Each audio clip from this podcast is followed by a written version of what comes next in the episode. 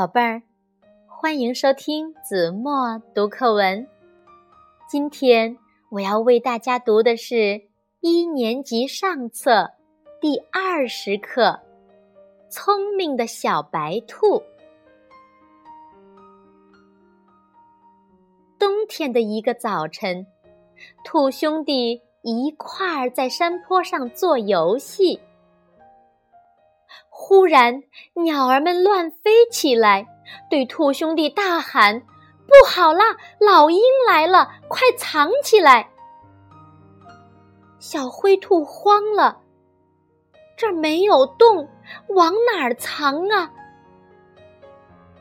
小白兔告诉小灰兔：“你藏到乱石堆里。”小灰兔忙问：“哥哥？”你怎么办呢？你快藏吧，别管我。小白兔说完，往湖边的雪地里跑去。老鹰飞来了，它在天上瞧了又瞧，什么也没发现，绕了几个圈子，就飞走了。好了，宝贝儿，感谢您收听子墨读课文，我们下学期再见。